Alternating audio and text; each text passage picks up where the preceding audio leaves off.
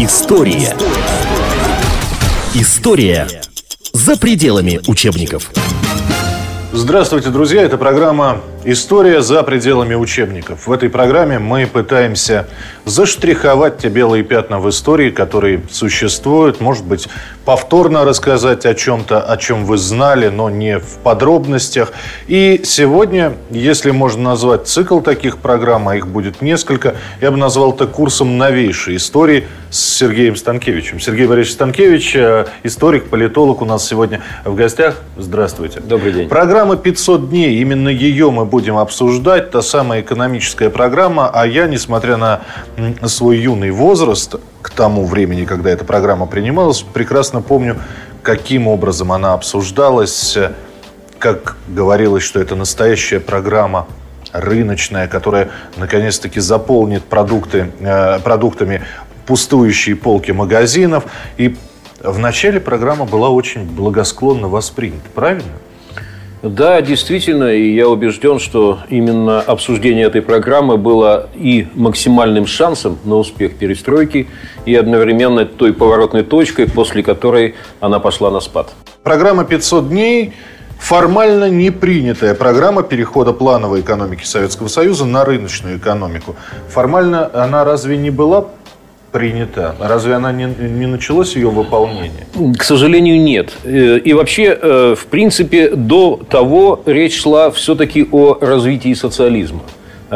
И именно в 90-м году впервые э, встал вопрос о планомерном переходе к рыночной экономике. То есть к постепенному наращиванию элементов предпринимательства, капитализма и рыночных отношений. Это нужно было делать не катастрофно, не в режиме шоковой терапии, как вынуждены были делать позже. А Это нужно шоковая... было делать планомерно. А какая там шоковая терапия, Сергей Борисович? Вы все прекрасно помните. Там уже шоковая терапия была наша повседневная вот. жизнь. 90-й вот. год – это талоны. Именно тогда, летом 90-го года на улицах, ну я сейчас за Москву буду говорить, но на улицах Москвы появились странные, вот так, все, все взрослые на работе, а около табачных киосков толпа из детей, которые стоят, держат талоны, потому что сигареты привозили с утра и отоваривались, да, и каждый стоял с записочки, да, Дай, выдайте моему сыну, это мой сын. Вот сюрреалистичные картины. Поэтому там уже никакой шоковой, наверное, терапии-то и быть не могло. Абсолютно верно. В 90-м году стало ясно, что э, социализм зашел в тупик, э, что идея развития социализма э, бесперспективна, и надо переходить более энергично, но планомерно переходить к рыночной экономике. Полки были пусты, страна села на талоны. Э, сама действительность подталкивала и коммунистов-реформаторов во главе с Горбачевым, и э, демократов, которые выступали в оппозиции к нему, подталкивала к более решительным и последовательным реформам. И программой такой таких реформ стала как раз знаменитая ныне программа «500 дней».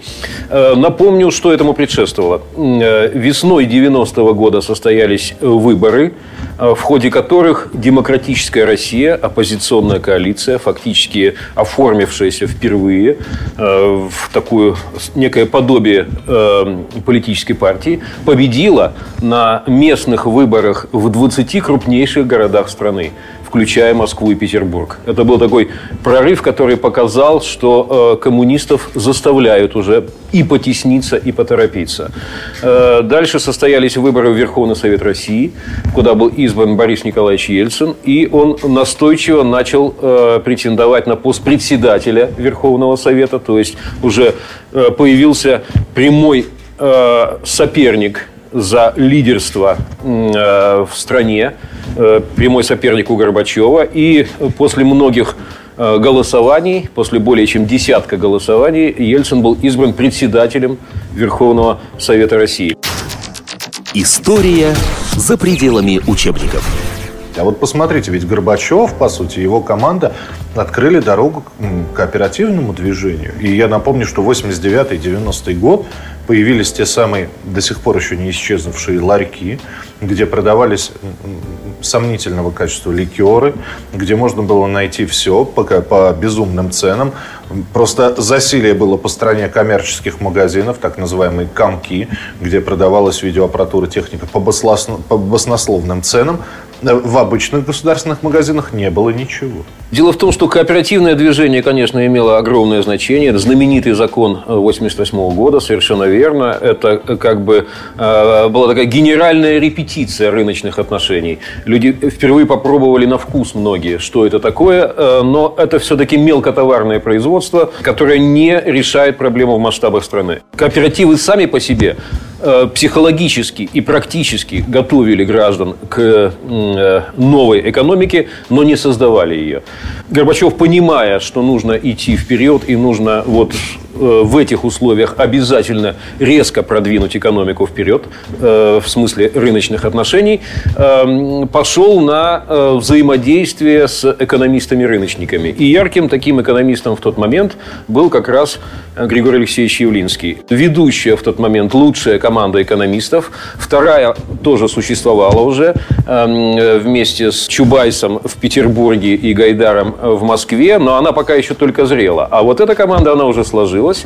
Э, она уже нарабатывала вот программу э, рыночных преобразований. И тут Горбачев протянул внезапно этой команде руку и э, дал импульс такой к тому, чтобы объединились его советники и эпицентр во главе с Явлинским.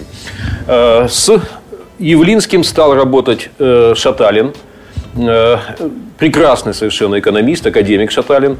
При этом, да, надо сразу сказать, что Григорий Явлинский, его называют автором 500 дней, а, хотя авторство как раз должна делить, наверное, вся команда, и первым, Абсолютно и первым верно. должен стоять все-таки Шаталин. Наверное. Это была программа как минимум Явлинского Шаталина, а на выходе, когда она была представлена в Верховный Совет на утверждение, уже больше даже Шаталина Явлинского. Шаталин был абсолютно блестящим экономистом, э, с очень хорошей э, собственной командой и школой, экономистом такой э, старой формации, но принявший вот эти идеи планомерного перехода к рыночной экономике, и он очень очень здорово работал с Явлинским. Кроме того, участвовал и знаменитый тоже в то время экономист Абалкин. Поэтому это вовсе не было некое творчество неопытных юнцов, как сейчас многие э, пытаются это карикатурно представить. Еще один карикатурный миф по поводу программы «500 дней», что, дескать, это была программа о том, как за 500 дней создать некое всеобщее счастье, капиталистический потребительский рай, решить все вообще проблемы. Ничего подобного.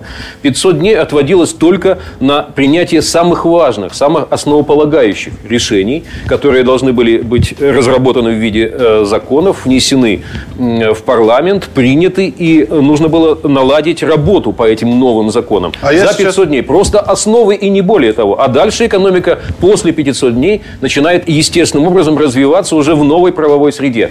Только такой был замысел. Абсолютно реалистичный. Я напомню сейчас этапы этой программы. Напомню, что Сергей Борисович Станкевич, политолог и историк, э, сегодня у нас в эфире обсуждаем программу 500 дней. Итак, первый этап программы – 100 дней. Первые 100 дней предусматривал приватизацию жилья, земли, мелких предприятий, акционирование крупных предприятий. На базе Госбанка СССР создавалась резервная система. Далее, второй этап – либерализация цен. Третий этап – стабилизация рынка. Четвертый этап – это, это 400 и 500 дни, начало подъема. История за пределами учебников. У нас за э, спиной Политбюро стояли такие монстры, э, которые при Сталине еще работали. Да, у нас есть Росстат, у нас есть министр экономики. Почему все-таки Горбачев решил протянуть руку вот молодым? Почему Горбачев пошел? Потому что у него был за плечами опыт безуспешных попыток реформирования социалистической экономики, не меняя ее сути. Он пытался это сделать э, с 86-го, особенно активно с 87-го года. Возвращет. К 90-му году он убедился, что это тупик, э, что дальше э, так жить нельзя. И сам же его премьер э, э, Николай Рыжков э, утверждал, что еще несколько дней буквально несколько месяцев продолжения, точнее, такой э, политики, и э, мы будем окончательно у разбитого корыта. Горбачев решился, и слава богу, что решился. Но решился, как и всегда с ним происходило, только наполовину. То есть он дал команду работать над программой, он получил в итоге ее доработанный, прекрасно сбалансированный текст. Его же э, помощники и советники экономички акцептировали программу. И вот решающий момент, это э, сентябрь 90 -го года, эта программа выносится на рассмотрение э, Верховного Совета Союза. Получилось так, что тогдашний премьер э, Рыжков, Николай Рыжков, э, он был противником этой программы. Он не видел себя в этой программе и не ощущал себя способным ее реализовать. И он как раз, пожалуй, и стал таким центром консолидации для всех оппонентов этой программы, потому что значительная часть коммунистической номенклатуры понимала, если программа будет принята, то это фактически поэтап... для них это поэтапная сдача власти. Для них это поэтапный отход на обочину истории. Для них, для коммунистической бюрократии. Фактически вся дискуссия на Верховном Совете э, свелась к битве символов, э, к идеологическим заклинаниям. Э, не было какого-то детального разбора отдельных положений этой программы. Люди как бы грудью встали якобы на защиту социализма, а фактически на защиту старой социализма в старом понимании, в советском понимании. Защиту старой системы, которая обреченно уже агонизировала. Там был ну, буквально шекспировский такой эпизод Горбачев э, сидит в ложе и наблюдает за э, дебатами. Идет э, полемика по поводу программы. Шаталин на трибуне. Уже весь разнос состоялся. Э, ортодоксальные коммунисты тогда были в большинстве в Верховном Совете. Значит, они в основном выступают с жестких идеологических позиций. Ни пяди не отдадим социализма. Это все контрреволюция, все, что мы здесь слышим. И прямо такие вопросы звучали. Вы прямо скажите, вы что, решили строить в Советском Союзе капитализм. Я, я помню. Я а, не... это, а это фактически э, было таким э, обвинением в государственной измене. Вот я... слова, что я хочу построить капитализм, да. означало обвинение в тот момент в государственной измене. История за пределами учебников. В итоге в последний момент э, вроде бы Горбачев своего помощника и представителя Шаталина послал на трибуну представлять эту программу. Да? А э, в итоге объявлен перерыв, и э, выясняется в ходе перерыва, что э, Горбачев эту программу на голосование не выносит. После этой дискуссии, увидев, сколь мощное консервативное противостояние идет, как буквально в штыки встречают предложение программы э, консервативная часть его же партии, Горбачев начал сдавать назад. И Шаталин стоит на трибуне после перерыва и обращается напрямую к Горбачеву. Так э, мне все-таки ставить программу на голосование? И Горбачев молчит. Шаталин потом мне же рассказывал, что у меня был такой момент, Э, когда я почти готов был сказать, ну тогда я сам выношу ее на голосование, эту программу. Я сам, как ее автор, вот сейчас выношу ее на голосование. Был такой момент. Я, говорит, кляну себя за то, что так и не решился это сделать и, опустив голову, просто сошел с трибуны, забрав свои бумаги. А вы заметили, что вообще нерешительность Михаила Сергеевича в некоторых вопросах, она э, стоила действительно очень многого для страны.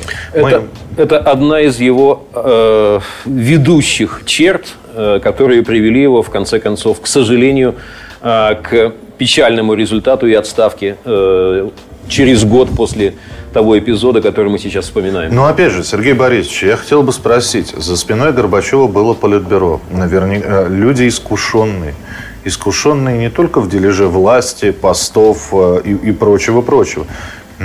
Неужели никому в голову не пришло подойти и подсказать Михаилу Сергеевичу, надавить? Не? Или никто из Политбюро на него влияния не имел? Из Политбюро, конечно, имели на него влияние некоторые люди, но здесь даже э, вопрос не в том, чтобы э, какие-то комбинации внутрипартийные осуществить. К этому моменту процесс уже в значительной степени был на грани революции.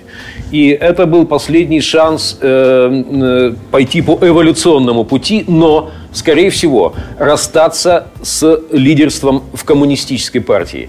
Невозможны систематические реформы без того, чтобы за тобой стояла массовая партия. В Китае они происходят именно так. Их ведет коммунистическая партия. Вот постепенный переход от э, аграрного китайского социализма к индустриальному капитализму. Э, за Горбачевым партии реформаторской не стояло. За ним было очень небольшая группа коммунистических реформаторов. В этот момент ему нужно было, если бы он решил остаться лидером перемен, э, ему нужно было выбрать одну роль из двух. У него был ролевой конфликт, как говорят социологи. Он э, пытался быть и лидером перемен – которые объективно отрицали советский социализм, и оставаться лидером коммунистической партии, которая отстаивала именно советский вариант социализма и ни на что больше не могла решиться. И вот этот конфликт ролей, он и вызывал его постоянные колебания, усиливал его нерешительность, а здесь нужно было выбирать. Здесь нужно было выбрать роль лидера перемен, и э, призвать всех тех в коммунистической партии, кто этот его выбор поддерживает, идти вслед за ним – а остальные могут покинуть партию. То есть нужно идти было на раскол партии в этот момент.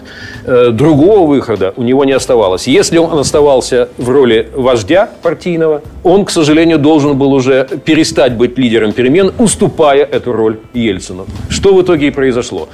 К сожалению, программа так и не было Шаталина Явлинского поставлена на голосование в Верховном Совете. Она была снята якобы на доработку, и к ней уже больше не возвращались. Развилка была пройдена. Шанс на эволюционное перерастание, трансформацию э, советского социализма э, в какой-то рыночный капитализм с человеческим лицом, шанс был утрачен. Горбачев потерял роль лидера перемен – Э, эта роль окончательно переходит к Ельцину с этого момента, а Горбачев стал нажимать на тормоза. Вскоре после э, этого эпизода драматического в сентябре 90 -го года он поехал э, в Белоруссию в поездку и выступил там с очень консервативной речью, где фактически провозгласил закручивание гаек и поэтапный отход назад подтвердив, как бы присягнув этой речью, э, что он э, остается вместе с консервативной партией коммунистов и э, не готов на союз с демократической, с демократической Россией, с демократическим движением, которое постепенно набирало силу. Раскол начался между э, оппозицией демократической, набиравшей силу, и терявшим поэтапно власть Горбачевым именно с этого сентябрьского эпизода 90-го года. История за пределами учебников. Но у меня еще будут сейчас вопросы по программе «500 дней». Я напомню, что у нас Сергей Борисович Станкевич, историк, политика в гостях. Если вы были в Моссовете, Сергей Борисович, скажите, пожалуйста, а как же тогда наравне с пустыми полками магазинов существовал тот же Рижский рынок, где можно было турецкую Мальборо купить по безумным ценам, жвачки, ширпотреб какой-то, да? Ведь... Э, ну хорошо, программа 500 дней не прошла, но запороли ее, да? Но рыночный-то, рынок-то уже был.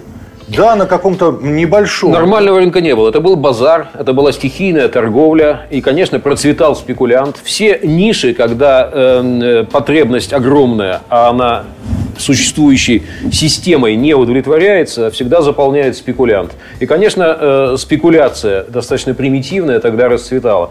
Это был огромный соблазн быстрой наживы. И, э, возвращаясь, например, к табачному бунту, люди вышли в Москве и просто перекрыли Садовое кольцо. Я тогда пошел прямо с людьми общаться на улицах. Э, мы общались, кстати, на Манежной площади, тогда еще не перестроенной, эм, где было полностью остановлено все движение во все стороны. И пообещал э, гражданам, что если они начнут немедленно пропускать э, пожарные машины, скорую помощь, милицию и там автобусы, то я вот прямо сейчас вы стоите здесь, через три часа я приеду вместе с сигаретами и начнем продавать. И взяв еще команду депутатов Моссовета, мы поехали на табачные фабрики, в том числе на табачную фабрику Ява. И там, кстати, нас ждало открытие, что фабрика работает э, круглосуточно э, в 3-4 смены. На складах огромное количество коробок, да? Но они уходят уходят э, не в систему торговли официальную, а подъезжают какие-то темные личности и, значит, вот коробками все это вывозят. Ну что же, давайте на время остановимся и продолжим программу «История за пределами учебников» через несколько минут на радиостанции «Комсомольская правда». История. История за пределами учебников. Здравствуйте, друзья. Это программа История за пределами учебников. В этой программе мы пытаемся заштриховать те белые пятна в истории, которые существуют. Сергей Борисович Станкевич, э, историк, политолог у нас сегодня в гостях. Программа «500 дней», именно ее мы будем обсуждать, та самая экономическая программа. Сергей Борисович, если Горбачев все-таки как-то сохранил, как Швейцария, нейтралитет, и программа «500 дней» не была запущена, то как же можно объяснить фактически последовавший за ней отпуск цен? Которые государство уже не могло фиксировать, отпуск цен, безумная инфляция, да, и а здесь-то кто Михаил Сергеевичу что подсказал? Нет, ну официальный все-таки отпуск цен это 91 год, и это э, Ну, буквально там момент, оста- оставалось-то совсем немножко. Момент, да? когда Горбачев уже ничего не решал в стране. Э, нет, продолжал, к сожалению, э, продолжал нарастать товарный дефицит после этого в течение всего 91 года. И это, фактически это была агония распределительной советской системы, которую пытались, в свою очередь, э, продолжавшие, остававшиеся у власти коммунисты, списать на э, городские власти. Хотя городские власти тогда... Даже в городе был приличный бюджет. И в московском, и в Москве, и тогда в Ленинграде. А Были за Москву Гришин бюджеты. отвечал тогда, да? За Москву уже не отвечал Гришин, потому что весной 90-го года демократическая Россия уже контролировала Московский совет. Эм, э, председателем Моссовета был э, Гаврил Харитонович Попов, я его был первым заместителем, а во главе исполкома мы поставили Юрия Михайловича Лужкова. Вместе с его командой тогда. Тогда же, в 90-м году. А вот смотрите, вы сказали про комиссаров на, на заводе Ева. Я так подумал, будь у вас побольше людей, можно было там, я не знаю, куда угодно поставить комиссаров, и в Москве бы были бы продукты. Да нет, это был не выход абсолютно, это было разовое мероприятие. Эм, кстати, мы продолжали комиссарствовать. В основном э, спали мы тогда по два, по три часа, эм, и зачастую в кабинетах, кстати, даже домой не возвращаясь. И э, по ночам э, обычно я объезжал хлебозаводы потому что очень важно было, чтобы утром был хлеб. И вот ночная смена в основном выдавала хлеб, да, который утром развозится. И был график объезда хлебозаводов. То есть мы продолжали комиссарствовать, но это абсолютно было не решением проблемы, это просто попыткой чуть-чуть э, снять остроту, наиболее болезненные какие-то сюжеты, э, проконтролировать лично. Но в ручном управлении страна бы долго не выдержала, и потребность в реформах была колоссальная, и отступать было некуда. Чем больше необходимой реформы, это как с зубной болью, чем больше ты визит к врачу откладываешь, тем больнее и тяжелее тебе будет, когда ты все-таки до него уже поздно доберешься. Вот, и уже останешься без зубов. Так, э, к сожалению, было и в этом случае. Мы откладывали реформы, э, Горбачев их бесконечно затягивал, колебался, не решался бросить вызов консервативному крылу собственной партии, а э, в итоге это была отложенная катастрофа все тяжелее и тяжелее становился тот неизбежный выход, который маячил вдали через год. История за пределами учебников. Мне э, еще есть несколько вопросов. Мне очень интересно, что э, несмотря на то, что вот молодых экономистов, которые подготовили программу 500 дней, и их старших коллег, их хоть и обвиняли потом вот и, и с трибуны Верховного Совета, и говорили о том, что, э, собственно говоря, это, это переход к капитализму. Да. Но сейчас, я просто прекрасно помню в 90-х годах, когда говорили, вот Горбачев развалил страну, да, не говорили, что эти экономисты развалили страну. Вот давайте помечтаем, а если программа 500 дней была бы реализована? Ну, хотя бы первые три этапа, там, первые 300, 300 э, это приватизация, это либерализация цен, это стабилизация рынка. Возможно было это сделать? То есть, а были ли мы готовы к этому? Мы были абсолютно к этому готовы. Более того, ведь эту программу, прежде чем выносить на Верховный Совет Союза, они еще провезли ее и по ключевым республикам. Не по всем 15, потому что не везде хотели ее читать. Вот. Э, тогда уже, так сказать, шаталась союзная конструкция тоже. Ну, Но мы, ключевым... мы, помним, мы помним Прибалтику и помним Кавказ. Да, там да. можно было любые программы возить, там другие проблемы нужно Уже другие решать. абсолютно проблемы решались. Тогда уже был Карабах, напомню.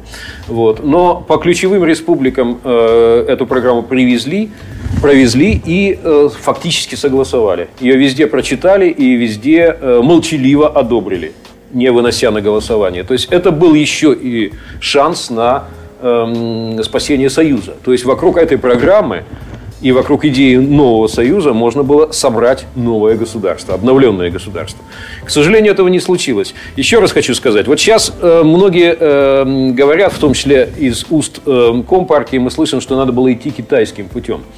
Э, чисто китайским путем мы никогда не могли идти, хотя бы потому, что э, Китай находится на этапе перехода от аграрного общества к индустриальному, а мы этот этап прошли Э, в 20 веке, еще достаточно давно. Но фактически по своей постепенности, по сохранению управляемости, в том числе и с помощью правящей партии, по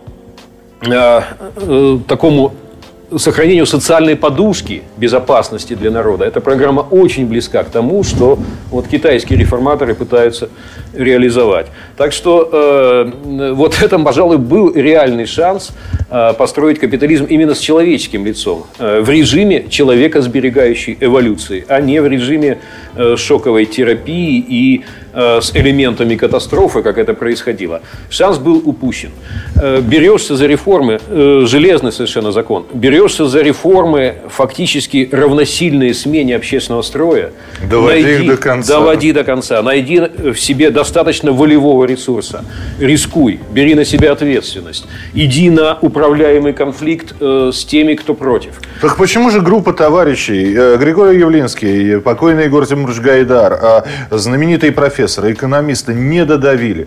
Ну хорошо, не прошло на первом заседании Верховного Совета, не вынесли на голосование. Можно было переждать, можно было, я не знаю, выдвинуть какие-то силы, чтобы вышел, ну, не знаю, Балкин, чтобы вышел, сказал в конце концов. Можно было как-то я, э, кого-нибудь из э, министерства взять, чтобы человек, э, которого бы коммунисты приняли, тоже бы сказал об этой программе. Но такое ощущение, вот первый раз не получилось, ну не получилось. Вот руки опустились. Не совсем так. В поддержку этой программы были массовые митинги в Москве, э, митинг был, э, фак, тогда они фактически происходили ну, с интервалом в 2-3 месяца. Фактически весь 90-й год э, по нарастающей шли митинги э, на э, Манежной площади, которая стала таким центром э, демократической революции. И летом 90-го года был митинг напрямую в поддержку программы 500 дней. И э, очень массовый митинг, практически э, так сказать, за э, 300, близко к 400 тысячам людей э, состоялся в сентябре, прямо когда программа 500 дней рассматривалась. И э, тогда раздавались на митингах как раз требования э, отставки правительства Рыжкова, которая явно э, рассматривалась уже тогда как консервативная сила, оппонирующая вот этому рыночному переходу, и было требование принять 500 дней. Посмотрите лозунги этих демонстраций, посмотрите э, кадры, которые сохранились. Это была массовая демократическая поддержка. Тогда этого было, конечно, недостаточно. Оппозиция была сильна в смысле организации вот таких массовых и уличных действий, но во всех представительных органах, кроме городских советов, группы городских советов, она была в, меньш... в подавляемом меньшинстве и влиять напрямую на решение не могла. Тогда никто не призывал к насильственным действиям, естественно.